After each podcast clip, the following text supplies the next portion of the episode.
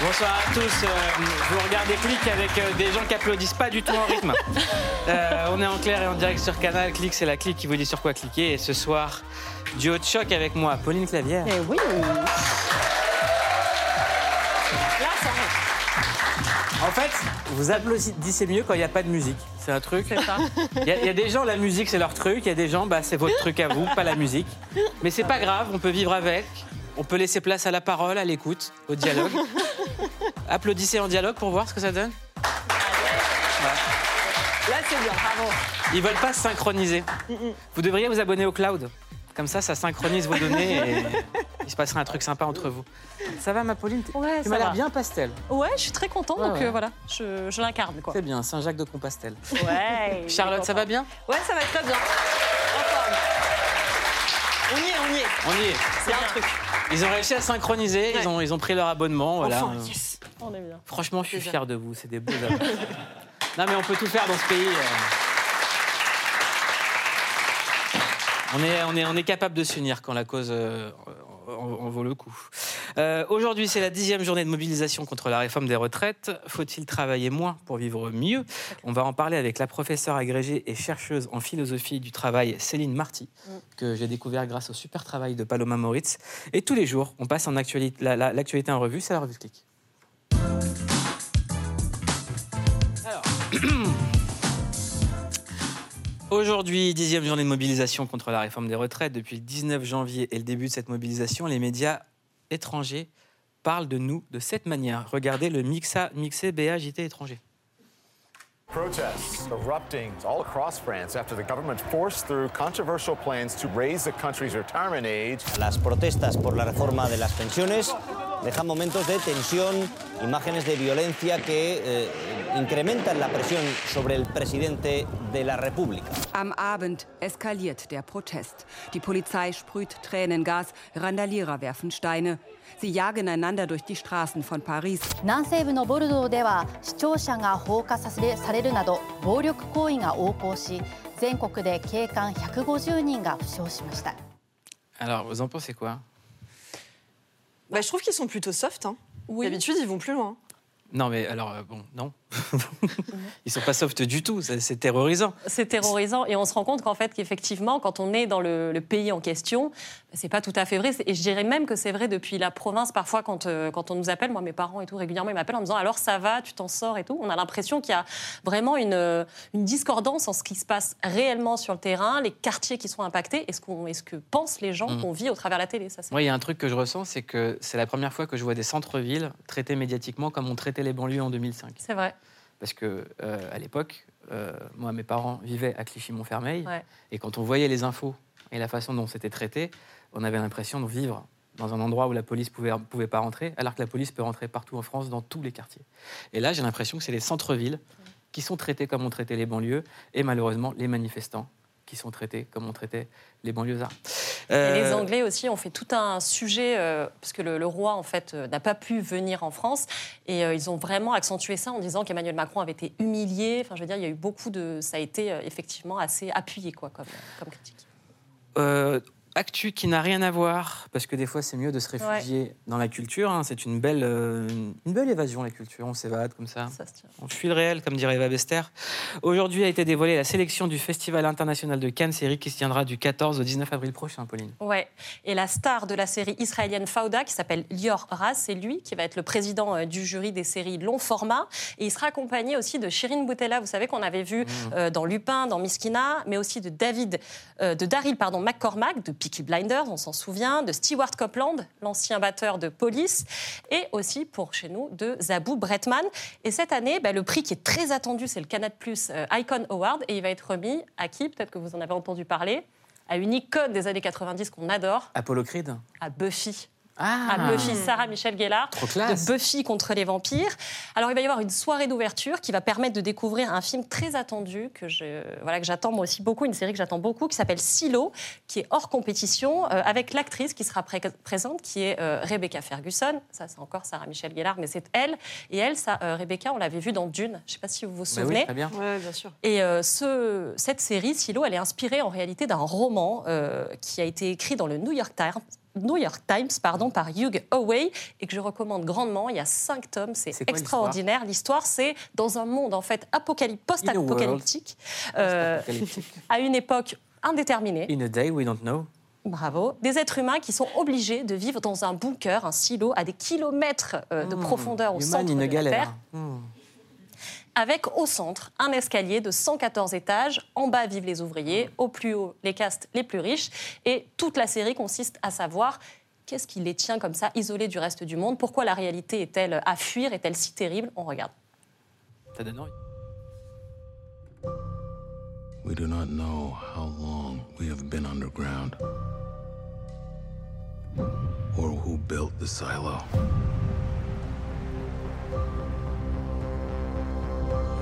We do not know why there is no life outside the silo.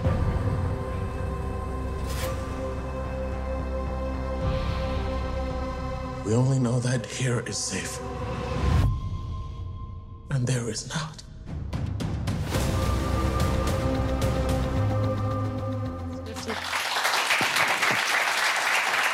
Alors ça, c'est pour Silo.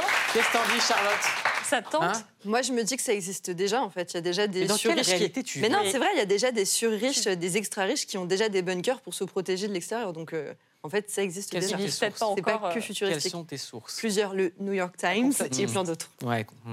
Alors, parmi les séries sélectionnées, il y a aussi une série française qui est très attendue. C'est Wonder Man, euh, qui est créée par Olivier Demangel et Tristan Seguela. Il faut et juste rappeler que, que Silo, Ouais. c'est un autre enjeu aussi, c'est que c'est une série Apple. Oui, tout à fait. Et que là, Apple. Met une accélération sur les séries en ce moment. Et Ouais. dans un instant, on va parler d'une autre série Apple qui est une des meilleures séries de l'année dernière, qui est Sévérance, sur le travail. Tout à fait, en seconde. Et donc là, euh, donc Olivier Demangel et Tristan Seguela, ils ont décidé euh, de faire incarner Bernard Tapie par Laurent Lafitte. Et c'était plutôt euh, une bonne idée à en voir la photo. En tout cas, on trouve qu'il Incroyable. lui ressemble pas mal. Et c'est un petit peu son biopic. C'est depuis ses origines, euh, voilà, d'homme d'affaires qui est devenu euh, ministre. Et on oublie un petit peu, mais il a été chanteur aussi, Bernard Tapie. Bah oui. Donc c'est voilà toutes ces époques et surtout depuis les années 60 que Laurent Il était Lafitte vendeur de télévision aussi. va incarner. Il a tout fait. Eh ben. Il a en tout vrai, fait. Il a même chanté avec. Doc Gynéco. Ouais, ça, C'est beau la vie. ça. Et Asia. Tu connais pas ce morceau Non. C'est beau, c'est beau la vie. Tu connais pas Non, je le connais pas, je Eh, l'ai écouté tout à l'heure. Avec Oh. Nanar. Super morceau. C'est Doc Gynéco.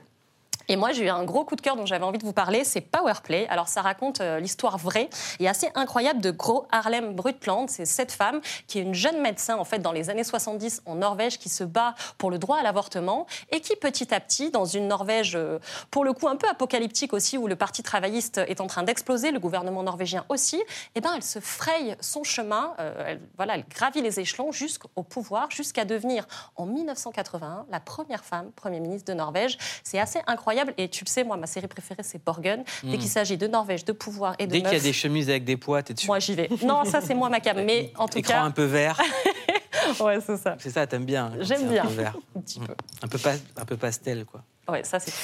Euh, autre info qui, moi, m'a hypé toute la journée, euh, annonce importante dans le monde de la culture. Nintendo vient de dévoiler 10 minutes du nouveau jeu jeu Zelda avec ce qu'on attendait tous, à savoir le gameplay. Regardez. ほんの少しではありますが実際に私がプレイしながらこのゲームがどんなゲームなのかを皆さんにお届けしたいと思います、えーここでですねリングの新しい力を使います。降ってきたこの岩にこうするとはい、えー登っていきますね。はいさらにまだまだ新しい力があります。ここに建物がありますけどね。見ててくださいよ。よいしょ。えよっとはい屋根を通り抜けられました Alors, vous connaissez pas Zelda Je connais Zelda, quand même. Alors, je vous- c'est quoi Zelda C'est un, un jeu vidéo. Tu mens.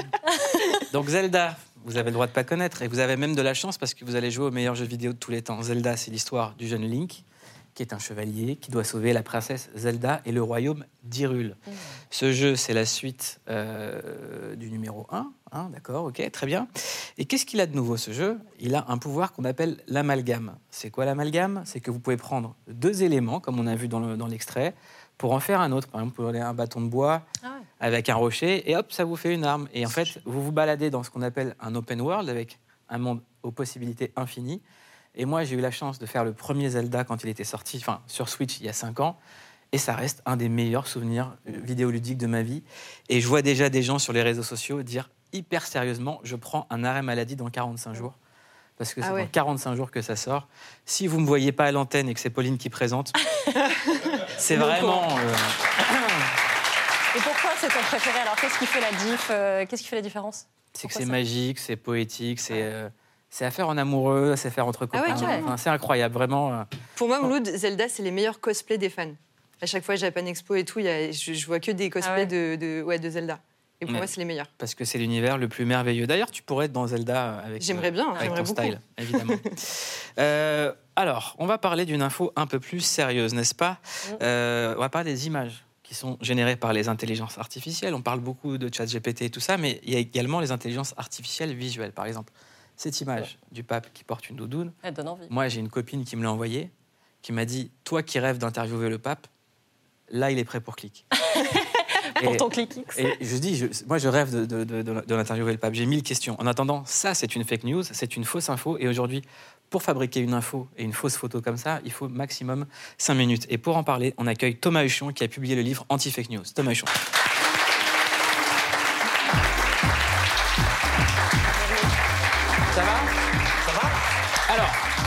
Ça va très bien, je suis très très très content d'être là. Eh ben merci Thomas, avec son petit pull le padré. Le, pad- le Lucas, pad- ça va le padré de quoi? Le padré d'une petite Isée qui a bientôt trois mois. Eh ben on la félicite. Bravo. voilà. Bravo. Et d'un petit Achille qui a deux ans et demi. Isée et Ouais. Achille. Eux, c'est pas des fake news. Eux, c'est pas des fake news, non, je confirme. La nuit me réveille vraiment. Alors, euh, euh, Thomas Huchon, euh, expliquez-nous ce que, ce que l'intelligence artificielle est en train de changer dans la façon dont on propage des fausses informations. Et pourquoi, par exemple, ça, tout le monde y a cru? Bah, cette photo, elle est. Pourquoi est-ce qu'on peut y croire? Bah, Parce qu'elle est extrêmement euh, crédible. C'est-à-dire que. Bah, On parle bien entendu, je suis d'accord avec vous On parle du pape, respect. Il va pas mettre des doudounes. On verra, on verra, on verra. L'avenir ne pourrait nous surprendre. Est-ce que, habillé comme ça, il n'aurait pas sa place comme chroniqueur sur ce plateau Non, on parle du pape, on touche pas au pape. Non, on touche pas au pape. Non, je crois que ces images, elles ont quelque chose d'extrêmement perturbant parce que même si elles nous semblent improbables ou impossibles, elles ont l'air vraies. Mm. C'est-à-dire que finalement, l'œil humain n'a pas de, de- de capacité euh, à détecter une fausse image comme ça par principe. Mais pas Et- tout de suite. Ouais. Et donc, il faut un petit temps pour que le cerveau s'enclenche, se dise ah attendez mais Par exemple, le- celle-ci, Emmanuel Macron avec les poubelles. Quand ça Alors, va- Emmanuel Macron avec les poubelles, bah, c'est la un peu le même genre de choses. Bien entendu que personne ne peut imaginer le président de la République transformé en éboueur. Et en même temps, vu la situation actuelle, on se dit tiens, eh ben, Ouais, peut-être aurait- qu'ils auraient pu tenter un coup de Une communication. opération comme. ouais. Voilà, ça s'est déjà vu, de voir des hommes ou des femmes politiques faire des choses un peu surprenantes dans le cadre d'une campagne électorale. On en a vu certains prendre le métro, d'autres fumer une cigarette avec des SDF. Enfin, on a vu des trucs comme ça. Moi, Et j'aimais donc- bien, euh, j'aimais bien euh, comment il s'appelait? Avec le kebab, là. Euh, Benoît Hamon, évidemment. Ah oui, oui. Ah, mais oui, Benoît Hamon, bah oui, qui, qui, qui d'ailleurs s'était fait appeler euh, Bilal Hamon pendant des mois. à La suite Meilleur surnom.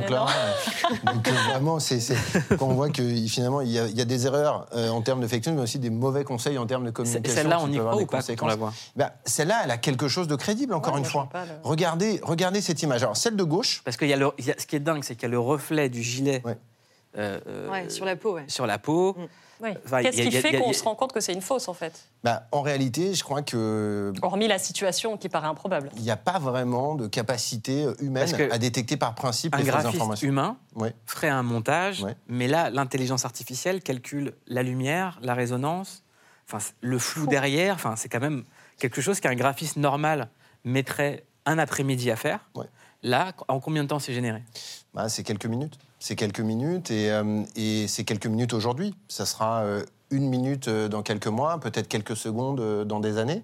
Et, je crois que ça, ça nous amène, moi, depuis que je vois toutes ces photos circuler, je ne vais pas vous cacher que j'attends de voir débarquer Arnold Schwarzenegger en Terminator. C'est-à-dire que là, j'ai vraiment l'impression de voir Qu'on est- qu'on est Skynet. dans Skynet, hein. ouais. Alors, pour ceux qui ne se souviennent pas, Skynet, c'est l'entreprise euh, du film Terminator. Mais qu'est-ce qu'elle fait, cette entreprise? Eh ben, elle fabrique une, c'est une intelligence artificielle. Et qu'est-ce qu'elle fait, cette intelligence des- artificielle Elle va fabriquer des armes Qui va faire quoi? Qui va provoquer la guerre. On va appeler le jugement? Le jugement dernier. Exactement. Exactement. Alors on revient un peu sur des notions bibliques hein, d'ailleurs avec le Mm. jugement dernier, mais c'est là on va sortir du pape. Mais en l'occurrence, qu'est-ce que qu'est-ce que ça nous dit? Ça nous dit que finalement, ce qui a été une fiction dans les années 80 et au début des années 90 devient pour nous aujourd'hui une forme de réalité. Mm. Et je crois qu'il ne faut pas se tromper. C'est Tariq Krim, euh, le grand spécialiste des questions numériques, qui expliquait ça la semaine dernière sur Twitter. Il disait que la- l'intelligence artificielle et ces phénomènes-là ne modifient pas notre avenir.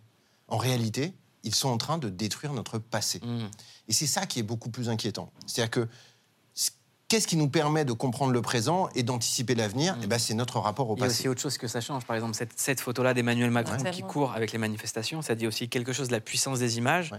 C'est que l'information est en, en train d'être remplacée par la croyance. Il y a des gens qui ont envie de croire à ça. Et si on est dans une époque où les faits sont remplacés par des croyances, est-ce qu'on recule pas plus que jamais? Ben, moi, c'est, ma crainte. Savez, ça fait une dizaine d'années que je travaille sur les questions de, de complotisme, de fake news, de désinformation.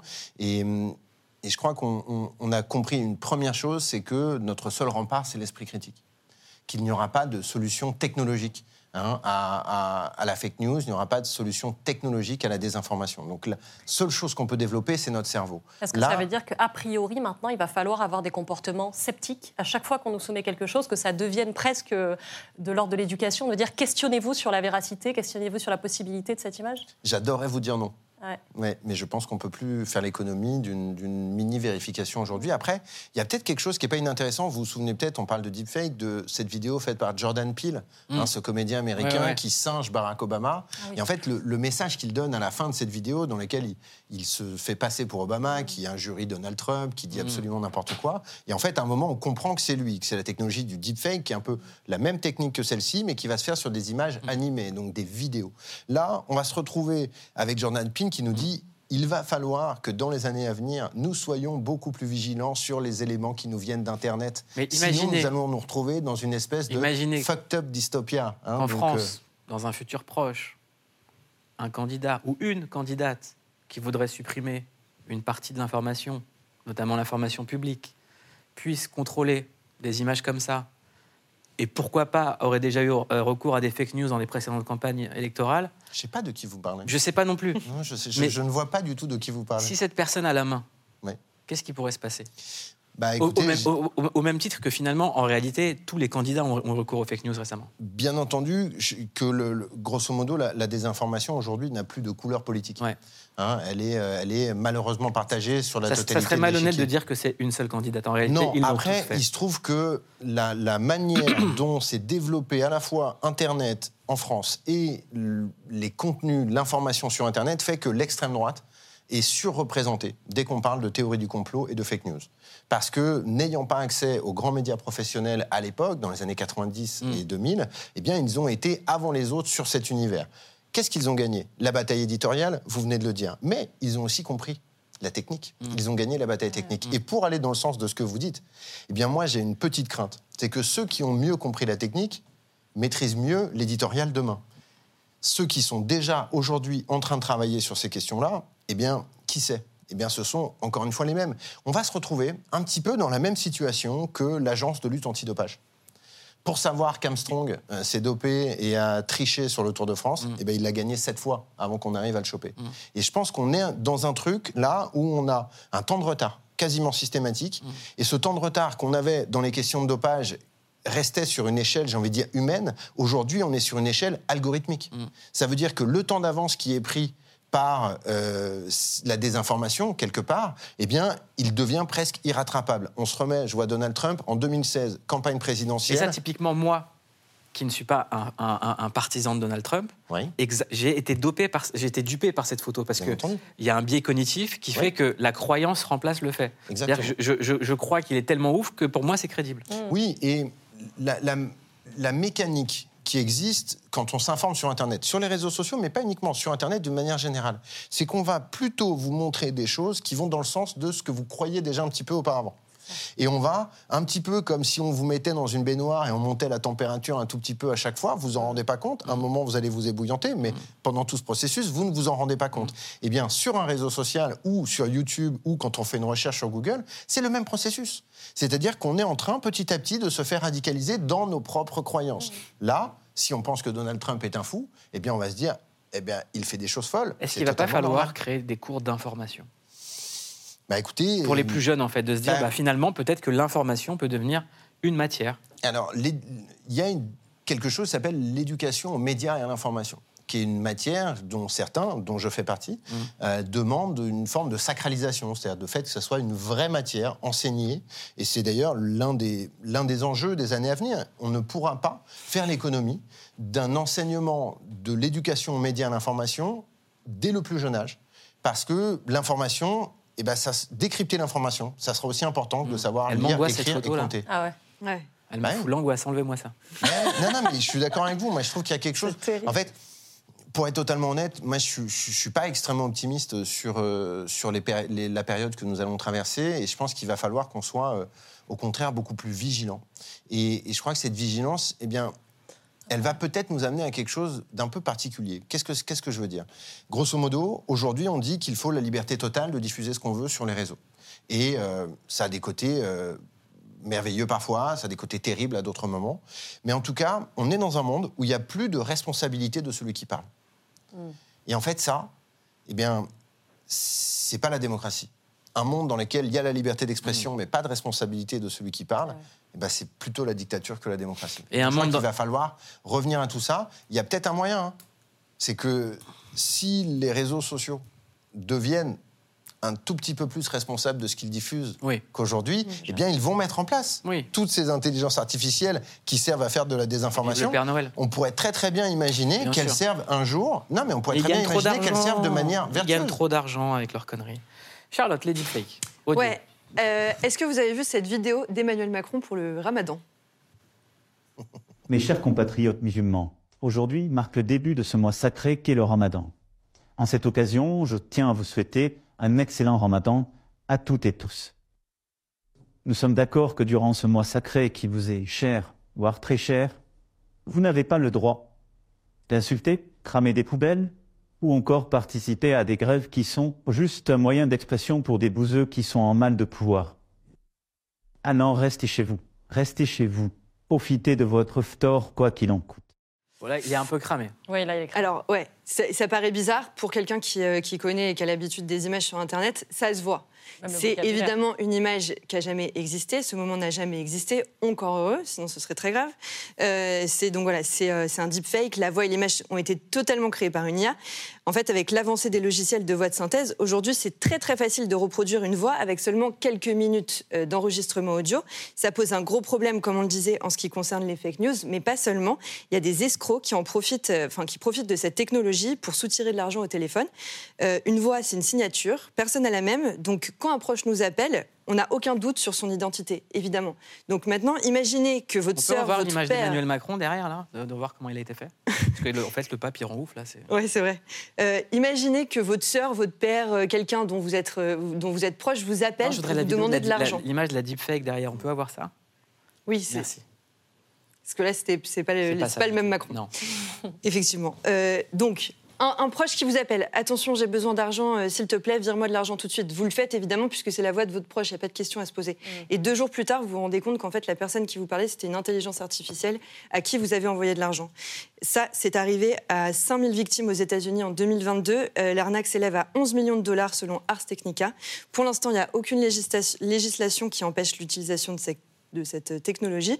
Vous, Thomas, vous disiez que c'était euh, le, que le- le- les deepfakes audio, c'est peut-être ce qui est encore le plus dangereux pour l'instant.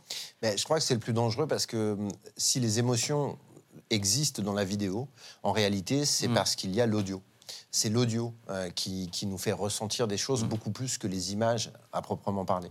D'ailleurs, si vous avez pas d'image mais que du son, vous pouvez vivre quelque chose que les images et pas le son. Mm. Godard l'avait testé. hein, euh, c'est quelque chose qui fonctionne pas très bien. Donc je crois que le, le- il y, a- il y a quelque chose d'absolument terrifiant. Là, c'est le travail d'un- d'un d'un spécialiste hein, de, de ces sujets. C'est French Faker hein, qui avait déjà fait d'autres exploits euh, techniques. euh, Vous savez quoi, Thomas là-dessus. Je vous kiffe, Thomas Huchon. vous voulez pas revenir de temps en temps nous dire Faire un peu de ménage. Faire un peu de tri, ouais. Vous êtes engagé. Ça vous ferait kiffer? Eh ben, écoutez, avec grand plaisir. Eh ben, surtout voilà. un plateau en forme de triangle pour un spécialiste des théories du complot comme moi. ça peut marcher. Et on se retrouve avance, après pour la messe. Euh, tous les jours, on vous recommande quoi lire, écouter ou regarder. Aujourd'hui, on clique sur une série qui parle du monde du travail, justement, Sévérance sur Apple. Euh, et on en parle juste après avec Céline Marty.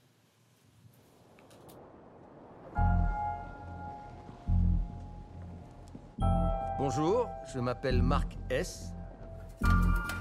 Et j'ai accepté de mon plein gré d'avoir recours à une opération de dissociation.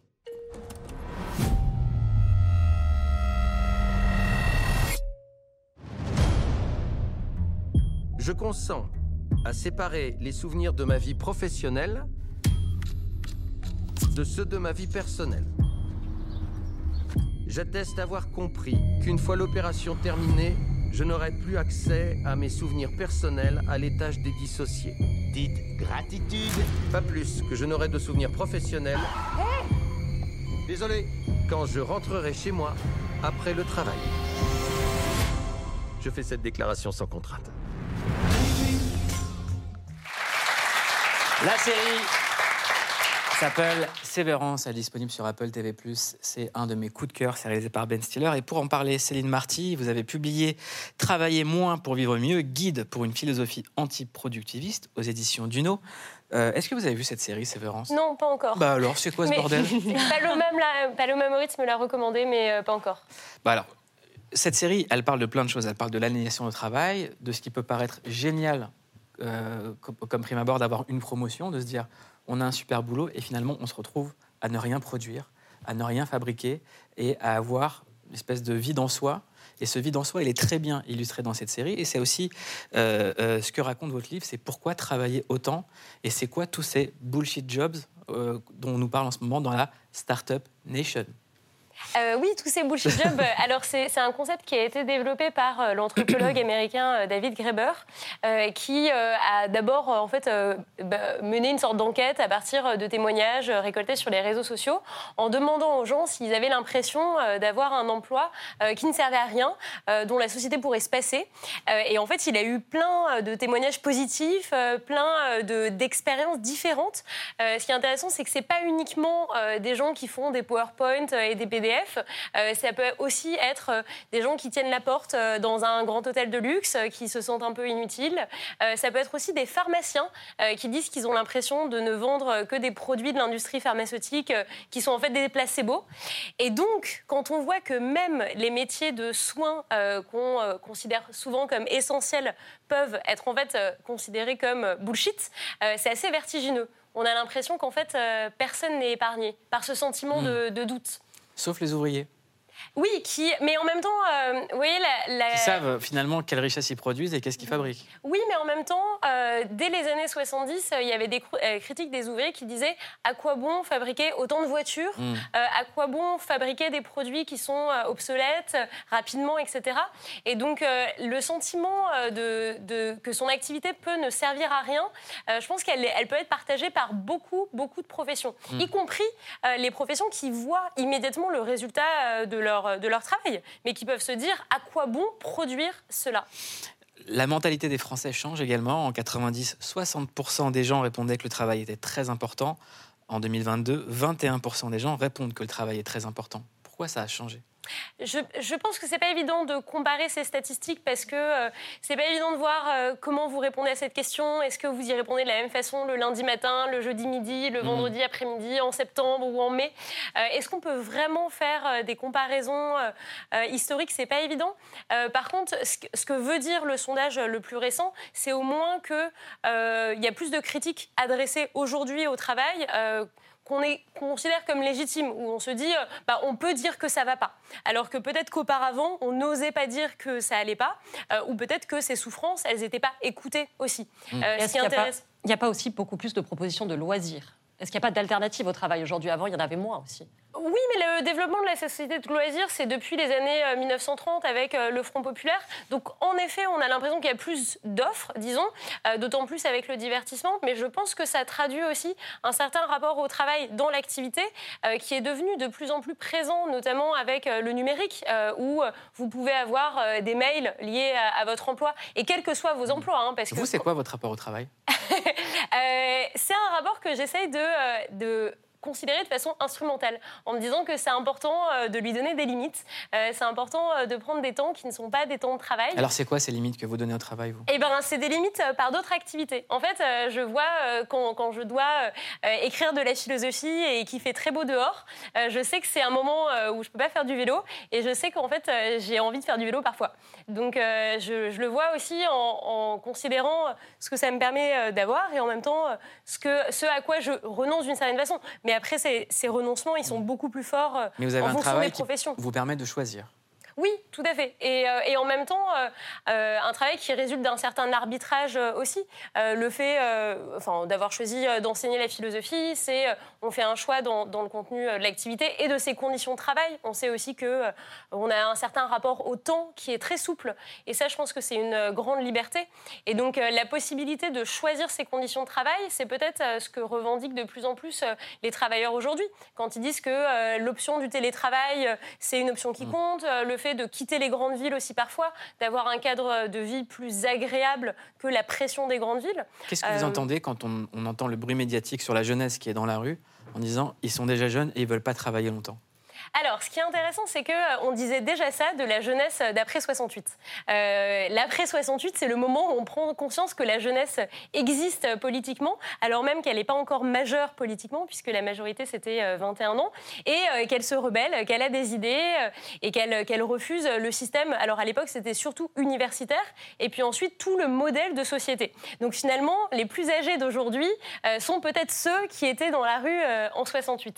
Euh, donc je pense que cet effet générationnel, il est peut-être euh, dû à euh, un effet du passage du temps, mais j'ai l'impression que la critique vis-à-vis de la jeunesse, quand vous regardez les archives de l'INA, vous voyez que euh, elle est, elle est cyclique en fait. Se dire quels sont ces chevelus qui ne veulent plus travailler de la même façon, c'est pas nouveau en fait. J'aimerais qu'on regarde un extrait de la série Cerberus dont on parle ce soir, qui est disponible sur Apple. J'aimerais qu'on regarde cet extrait qui parle des récompenses. Mon dossier actuel s'appelle Tom Water. Ah. Euh, je l'ai commencé il y a 11 semaines. Tom Water en un mot. Je, je dois prendre des notes? Non, je l'ai traité à 96%. Du coup, j'ai pu gagner 4 primes sur les 5 qu'il y a à chaque niveau, dont les gommes que voici et les pièges à doigts que tu vois dans ce mug. Et pour être au niveau 5 et avoir ta caricature, il faut 100%. Hmm. Comme tu peux le voir, j'en ai une sacrément belle collection. Waouh Je sais. Pour chacune, c'est autant de dossiers. Ouais. Et ça, c'est la plus haute récompense En pourcentage, oui, mais si on fait notre chiffre avant la fin du trimestre, l'un de nous est nommé raffineur du trimestre, et grâce à ça, t'as droit à une gaufre partie. Euh, Pardon, une gaufre partie Comme t'as joué, ma grande? Ce trimestre, je défonce tout, alors si j'étais toi, j'arrêterais de rêver. Ça dit quoi, ça? Ben, c'est- drôle ce, euh, ce trimestre, je défonce tout. L'impression qu'il faut toujours viser euh, toujours plus haut. Et, ça, je pense que ça fait beaucoup euh, de mal à beaucoup de travailleurs, en fait. L'impression qu'il n'y a pas de limite au travail, qu'on pourra toujours nous en demander toujours plus. Ça, c'est aussi dans nos représentations des carrières qui sont censées être en progression linéaire, voire fulgurante. Et, et le fait de se dire... euh, je pense que parfois, ça fait du bien de se dire quand est-ce que ça s'arrête? Quand est-ce que ça va être plus calme? Quand est-ce que je vais pouvoir faire une pause? Très Et belle parfois, chanson la vie... d'Orelsan, quand est-ce que ça s'arrête? Oui, tout à fait. Quand est-ce que ça s'arrête? Charlotte, t'as fait un tour dans la rue? Ouais, on en parlait, euh, on en parlait juste à l'instant. Effectivement, c'est cyclique cette critique euh, sur la jeunesse et le travail. Donc, je suis allée rencontrer des jeunes ce matin à la manifestation euh, pour leur euh, poser la question euh, tiens. du sens du travail et, de et qu'est-ce qu'ils pensent de cette idée que les jeunes sont fainéants? Regardez. C'est culotté de dire qu'on est feignant alors qu'on essaye de. C'est juste peut-être qu'on se permet d'ouvrir notre bouche en fait, qu'on se permet d'aller à l'encontre de ce qu'on nous impose et, euh, et voilà, je dirais pas feignant mais je dirais euh, éveillé. Cette réforme des retraites, elle pose la question de dans quel monde on va vivre. Comment euh, est-ce qu'on a envie de travailler après euh, pendant 40 ans et de partir à la retraite dans un état physique et mental euh, difficile? Si tu fais un travail juste pour euh, l'argent, au bout d'un moment tu vas faire un burn-out. Tu peux pas euh, passer 30, 40 ans à travailler pour quelque chose qui a pas de sens pour toi. Et je sens qu'il y a énormément de causes en jeu, genre au sein de la société, et je préfère euh, donner de mon temps que de garder de l'argent. Il y a 70% des Français qui sont contre cette réforme, mais tout le monde n'est pas dans la rue. Pourquoi vous vous avez décidé non, faut aller dans la rue? Pour nos tantes, pour nos oncles, pour nos grands-parents, pour nos darons qui rentrent le soir avec euh, en se tenant le dos euh, depuis vraiment 20 ans euh, non-stop. Et mon papa, il travaillait dans le bâtiment et je l'ai perdu à 50 ans et il aurait jamais pu travailler 14 ans de plus. On veut pas que ce soit des vieux schnocks qui décident pour nous, simplement. Parce que eux, dans, je sais pas, dans 20-30 ans, ils seront pas là, tu vois. On est une jeunesse fière et, euh, Et assumés. on va y arriver. On va y arriver. Un mot sur cette jeunesse? Un mot sur cette jeunesse? Oui, il y a plein de choses à en dire. Euh, la solidarité avec euh, les générations euh, des parents et des grands-parents, la façon dont le rapport au travail de nos parents et grands-parents nous a été légué aussi. Je pense que quand on a précarisé des générations de travailleurs, quand on a intensifié les conditions de travail, on pensait pas qu'on allait en fait euh, avoir des conséquences sur euh, leurs enfants. Et en fait, les gens découvrent le rapport au travail d'abord par l'expérience de leurs parents. Et c'est ça qui les socialise euh, dès le plus jeune âge, d'une certaine façon. Donc en fait, les, mauvaises conditions de travail aujourd'hui, elles créent une jeunesse révoltée demain. Donc les jeunes ne sont pas fainéants, ils sont juste pas cons, quoi. Oui, tout à fait. Ils sont conscients euh, de euh, ce qu'ont vécu leurs parents euh, et ils se posent aussi beaucoup la, question dans une perspective écologique. Je pense qu'on a plus conscience aujourd'hui, ça c'était un peu moins le cas dans l'après 68, que aujourd'hui toute activité de production tout travail est une activité de destruction de ressources, est une activité qui potentiellement a des conséquences négatives. Vous pouvez produire des déchets, de la pollution, vous pouvez faire du mal à la société. Et ça, cette prise de conscience que aucune production n'est anodine, et donc il faudrait économiser nos ressources, économiser cette production-là, euh, c'est une prise de conscience assez euh, fondamentale. Allez, on passe au CQFC. Mieux qu'un algorithme, la rédac de clic vous dit sur quoi cliquer. Nous, on aime tous les formats et on commence par cliquer sur le podcast We Hustle. Bienvenue sur We Hustle, c'est toujours ton émission qui rassemble les motifs. Charmagne y reçoit des personnalités qui parlent de leur parcours, de leur début à leur succès. Ils partagent tous un dénominateur commun. Rien n'était gagné d'avance. La musique, ça m'a sauvé. Honnêtement. Mon amour pour, la- pour le son, le groupe, j'étais tellement concentré sur ça que c'était devenu euh, un objectif, vraiment. Qui n'a jamais rêvé de retrouver un extrait de film simplement en décrivant avec un mot la scène recherchée C'est maintenant possible et on clique sur flim.ai, un petit outil à la promesse aussi simple que géniale. Concours de danse, chemise blanche et costard.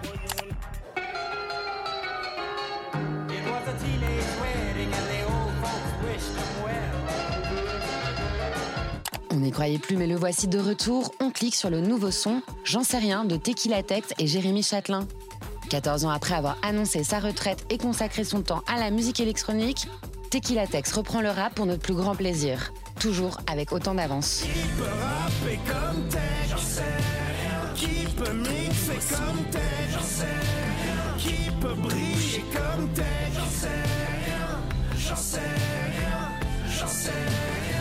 Que nous réserve le CQFC de demain J'en sais rien. Allez, je vous dis à demain. Merci beaucoup. Passez une excellente soirée. Vous avez regardé Click. Merci aux équipes qui ont préparé cette émission. Tout de suite, on a parti sur Canal+. À demain.